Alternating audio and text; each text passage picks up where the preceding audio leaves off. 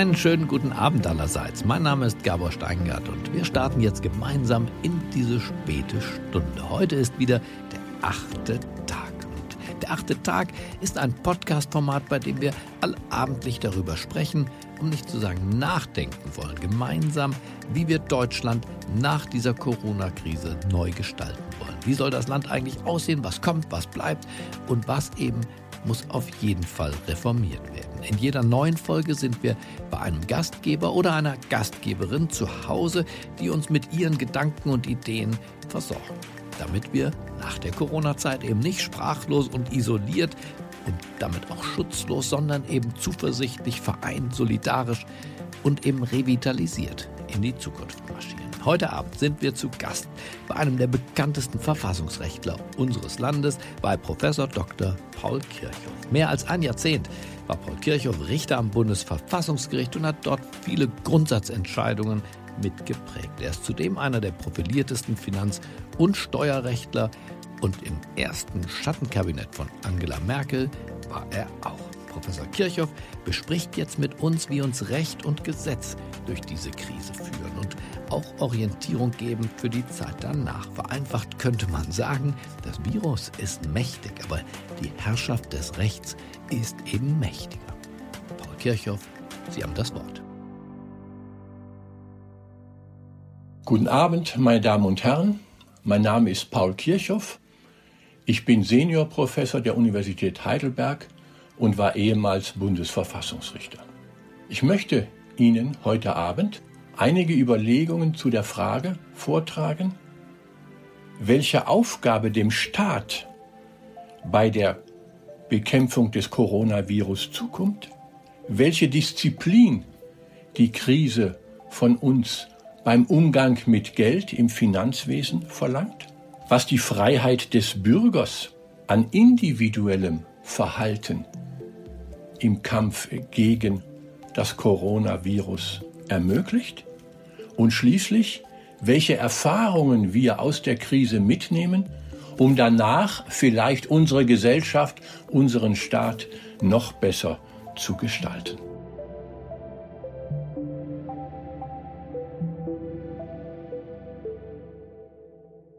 Der Staat hat die Aufgabe, seinen Bürgern Sicherheit zu gewähren. Er wehrt Gefahren ab, militärisch, polizeilich, gesundheitspolitisch.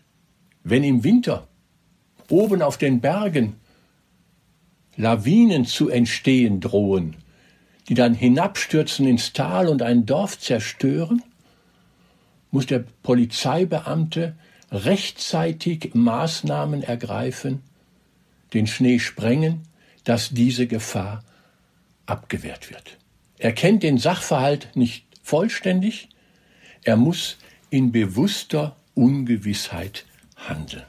Das Recht verpflichtet den Staat, die Gefahr abzuwehren, also dem Schaden zuvorzukommen, in unserer Frage der Seuche, die Kausalität durch Abstand der Menschen untereinander zu unterbrechen und vorbeugend mitzuwirken, dass wir Medikamente und Impfmittel entwickeln können. Diese Gefahrenabwehr setzt immer auch auf den Bürger. Sie ist Hilfe zur Selbsthilfe.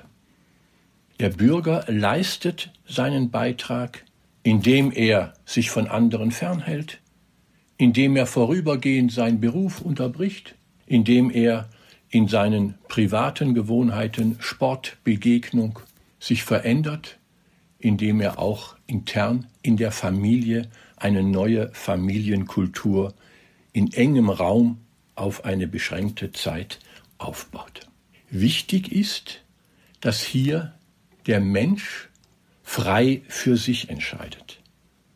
Wenn der Staat Begegnungssperren verhängt, Grenzen schließt, Quarantänen und Abstandsregeln anordnet, sieht der Bürger diese Maßnahme als vernünftig ein, er beachtet sie, weil sie ihm nützen.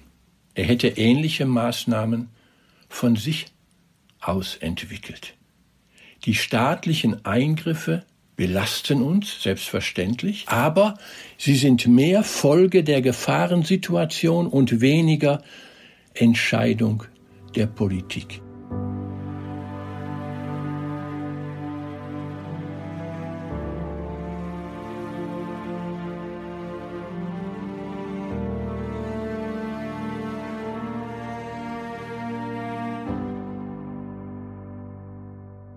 Wenn wir uns heute umschauen, wie vernünftig die Menschen reagieren, wie einsichtig sie an dem gemeinsamen Konzept der Gefahrenabwehr mitwirken, machen wir uns bewusst, dass dieses die wirkungsvollste und die freiheitsschonendste Form der Gefahrenabwehr ist, weil der Bürger die ihn belastende Entscheidung selbst getroffen hat. Hier liegt eines der Geheimnisse der Freiheitsidee. Was der Mensch frei für sich entschieden hat, ist gut, weil er es so wollte. Deswegen ist es für unsere Gefahrensituation so wertvoll und ermutigend, dass dieses nicht allein eine Aktion des Staates ist, sondern eine Aktion der Bürger aus ihrer Einsicht in das gegenwärtig Notwendige.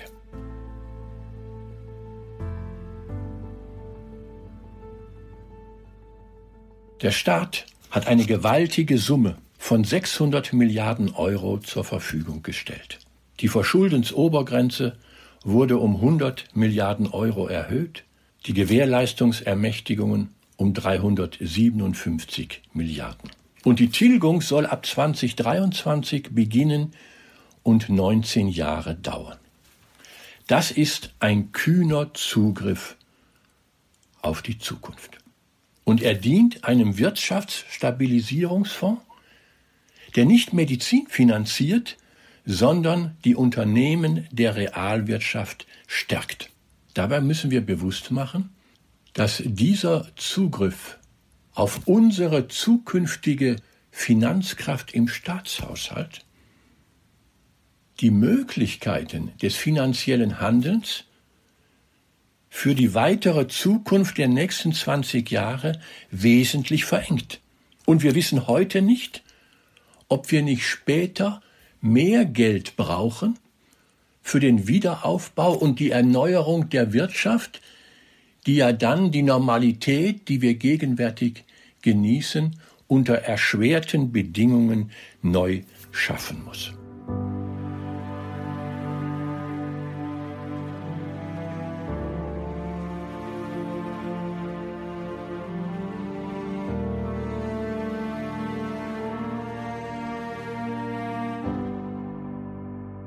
Eine so große Menge von Geld weckt Gier. Wir erleben das immer wieder. Im Jahre 2018 ging es um ein konjunkturpolitisches wirtschaftliches Stabilitätsprogramm, das durch höhere Kredite finanziert werden sollte. 2019 um ein kraftvolles Umweltprogramm, das die Grenzen der Staatsverschuldung, die das Recht vorsieht, sprengen wollte. Und heute geht es um einen Pandemiefonds, der ebenfalls kreditfinanziert ist.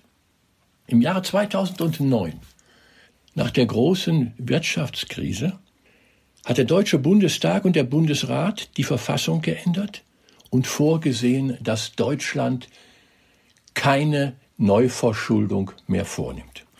Der Stabilisierungsfonds ermächtigt den Bundesminister der Finanzen, der Wirtschaft, der Arbeit, der Justiz und des Verkehrs über diese Geldmittel zu verfügen. Hier entsteht eine Art kleiner Koalitionsausschuss mit atypischer Zusammensetzung. Das Parlament ist nicht mehr beteiligt. Die Regel der Demokratie lautet aber, dass das Parlament über die Höhe der Staatsausgaben entscheidet und über die Höhe der Staatsschulden. Das ist hier in einer einmaligen Ermächtigung, in einem parlamentarischen Eilverfahren geschehen. Aber der Bundestag wird sich in Zukunft immer wieder einschalten müssen, um zu überprüfen, ob wir die Mittel tatsächlich in dieser Höhe brauchen, ob sie nicht deutlich reduziert werden können für eine spätere Zukunft, ob sie gut verteilt werden.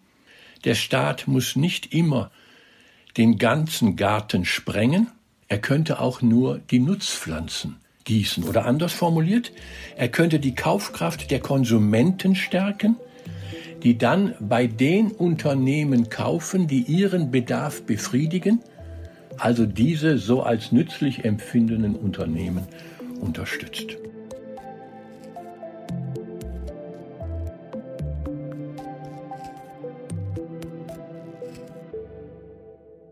Auch in der EU droht die Gefahr eines labilen Umgangs mit den Staatsfinanzen, die ja denen, die das Geld verwenden, nur treuhänderisch überlassen ist. Auch hier droht eine Infektion, die zur Pandemie sich ausbreiten könnte. Deswegen gilt hier das Gebot zurück zur Normalität. Das Europarecht verpflichtet alle Mitgliedstaaten, sich nicht höher als 60 Prozent ihres Bruttoinlandsprodukts zu verschulden. Die Bundesrepublik hat diese Regel beachtet. Deswegen sind wir gegenwärtig relativ stark.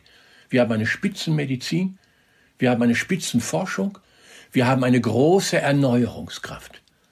Der Erfolg von Haushaltsdisziplin ist gegenwärtig mit Händen greifbar. Das müssen wir bewahren in Deutschland und in der Europäischen Union, weil wir später einmal Krisen erleben werden, die wir heute noch nicht voraussehen können. Die Freiheit des Bürgers hat sich in dieser Krise sehr bewährt. Freiheit heißt, ich darf es heute anders machen als gestern wir bleiben heute zu Hause. Wir haben auf unseren Beruf verzichtet oder wir gehen in Homeoffice. Reisen entfallen, Essen und Gesprächsformen verändern sich. Diese Änderung ist zeitlich begrenzt. Auch hier heißt die Freiheit, ich darf es morgen anders machen als heute. Das ist sehr wichtig, dass der Bürger diese Beengungen und Belastungen erträgt.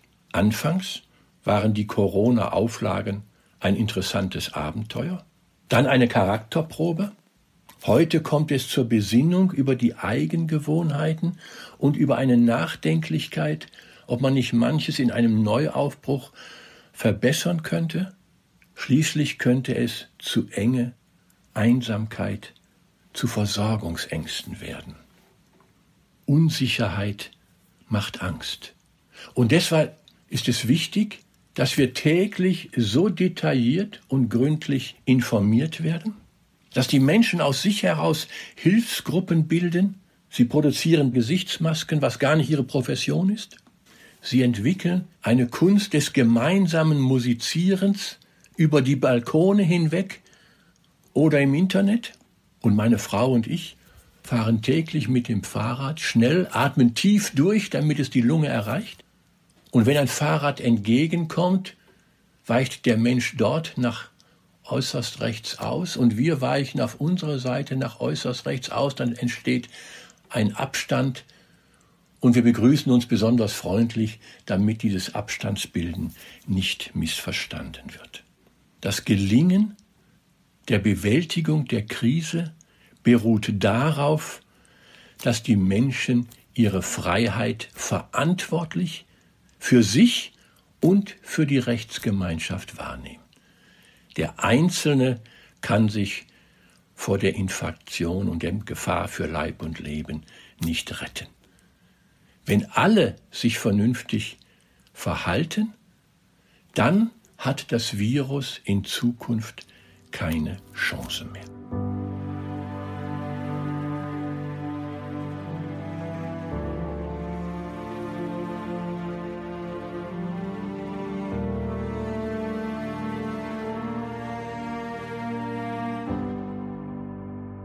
Eine besondere Belastung der Freiheit erleben gegenwärtig die Ärzte und die Pflegeberufe. Sie stehen vor der Krise, lebenserhaltende Apparate oder Medikamente einsetzen zu sollen, die sie nicht oder nicht in ausreichender Zahl zur Verfügung haben. Dadurch stehen sie vor einer Unmöglichkeit. Sie können ihren Auftrag, jeden Menschen, der Hilfe sucht, zu heilen, nicht erfüllen.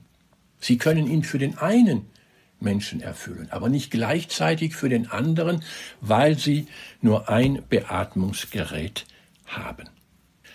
Auch hier lässt das Recht die Ärzte nicht allein. Da gilt zunächst einmal, unabhängig von der Krise, die Regel, dass lebenserhaltende Maßnahmen, die nur mit Hilfe eines Apparates möglich sind, abgebrochen werden dürfen, wenn der Patient das Bewusstsein nicht wieder gewinnen wird. Hier steht der Arzt vor der Frage, ob er der Natur ihren Lauf ohne die technischen Apparate belässt, dem betroffenen Menschen bei einem würdigen Sterben hilft. Wenn es aber nun um das Problem der medizinischen Engpässe geht, müssen wir uns natürlich zunächst nach dem Willen des Betroffenen richten, das ist selbstverständlich. Aber dann kommt es darauf an, dass wir Entscheidungen treffen nach der Heilungschance, nach der klinischen Erfolgsaussicht. Mancher würde sich sehnen nach einem klaren Katalog, wo etwa gesagt ist, was mit 60-Jährigen, 70-Jährigen, 80-Jährigen, 19-Jährigen zu geschehen hat, welche Vorerkrankungen Lungeninfektion ist wichtig, Beinbruch ist nicht wichtig, zu berücksichtigen sind. Ein solcher Katalog wäre ein großer Schaden für unsere Rechtskultur, weil er die Menschen nach bestimmten Kriterien qualifizieren würde. Solche Qualifikationslisten sind selbstverständlich, wenn es zum Beispiel um die Umsatzsteuer geht, wo wir Kataloge haben, welche Waren 19 Prozent, welche Waren 7 Prozent und welche Waren 0 Prozent Steuern kosten. Aber hier geht es um die Frage, welcher Mensch weiterleben darf. Und da dürfen wir nicht im Vorhinein die Menschen mit einem Prägestempel versehen, in dem gesagt wird, du musst zurücktreten für einen anderen. Dies muss der Arzt verantwortlich entscheiden. Und hat jeder Mensch, der Alte und der Junge, der medizinisch Vorbelastete und nicht Vorbelastete, die gleiche Würde und das gleiche Recht auf Leben. Aber der Arzt wird entscheiden und unterscheiden müssen nach der Heilungschance. Und dann steht er vor der schweren Frage, diesen Behandlungsprozess jetzt abbrechen zu müssen, um eine Behandlung für einen anderen Menschen freizumachen. Auch hier lässt das Recht den Arzt nicht allein. Es gibt ihm die Vorgaben aus unseren Erfahrungen, insbesondere mit den Massenverkehrsunfällen. Es gibt ihm die Gemeinschaft seiner ärztlichen Fachkollegen, der Ärztekammern, auch der Empfehlungen unserer Ethikkommissionen. Diese Frage ist eine gemeinsame Frage von Ärzten, Kammern, Gemeinschaft der Gesellschaft und staatlichem Recht.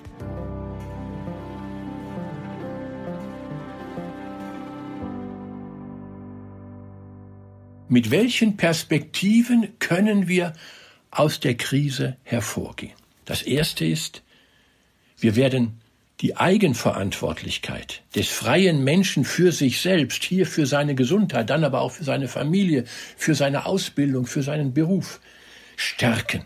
Wir werden nicht alles vom Sozialstaat vorgeprägt und vorgedacht bekommen, sondern wir entfalten die Eigeninitiative des einzelnen Menschen neu, weil er am besten weiß, was für ihn gut ist. Das Zweite, die Wirtschaft, deren Produktion zum Erliegen gekommen ist in der Krise, die dort keine Kunden mehr vorgefunden haben, deren Arbeitnehmer die Arbeitsplätze nicht mehr betreten durften, braucht Staatshilfe. Aber der Staat wird diese Finanzhilfen gezielt leisten, mit Hinblick darauf, welcher Betrieb hat die beste Erneuerungs- und Anpassungsfähigkeit, welcher Betrieb hat in der gegenwärtigen Krise am besten reagiert bei der Krisenbewältigung, welcher Betrieb verspricht für die Zukunft, auch fürs Gemeinwohl am wirkungsvollsten zu sein, in seinen Leistungen für die Menschen, seinen Produkten, seinen Dienstleistungen, in seiner Disziplin, etwa bei den Gehältern, bei den Dividenden, bei den Löhnen, natürlich auch in der Verantwortlichkeit für seinen Standort, für die Ökologie, für die Erneuerungsfähigkeit der Arbeitshygiene und Arbeitskultur.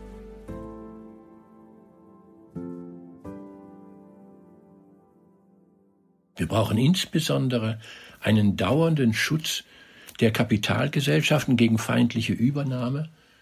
Die anonymen Publikumsgesellschaften laufen heute Gefahr, von Eigentümern, von Aktionären finanziert zu werden, die sich für dieses Unternehmen als Eigentümer überhaupt nicht interessieren, sondern mit einem Knopfdruck am Computer von einem Unternehmen zum anderen springen, weil der Kurs dort besser ist.